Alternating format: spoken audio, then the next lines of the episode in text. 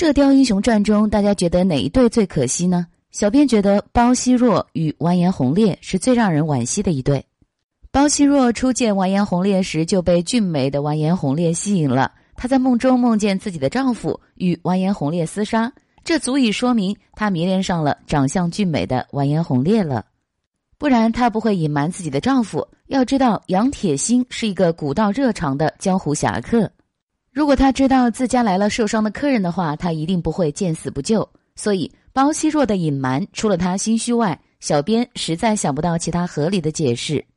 在包惜弱以为杨铁心死后，他就立刻投入了完颜洪烈的怀抱。虽说这是因为完颜洪烈趁人之危，但是这也是在他自愿自觉的基础上，完颜洪烈才能抱得美人归。所以说，其实包惜弱对杨铁心的感情并不深。他真正爱着的人是完颜洪烈，否则怎么会让杨康认完颜洪烈为父，并取名为完颜康呢？至于为什么他十八年来并没有与完颜洪烈做真正的夫妻，我想大概是因为他对杨铁心心怀愧疚的原因吧。我们都知道，杨铁心最憎恶的就是金人了，而且他的死与金人有着十分密切的关系。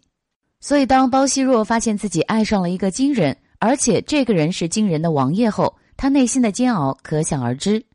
如果完颜洪烈不是惊人的王爷，我想他与包惜弱一定是让人羡慕的一对神仙眷侣。不知道大家对此有什么看法呢？欢迎大家评论留言并加以指正。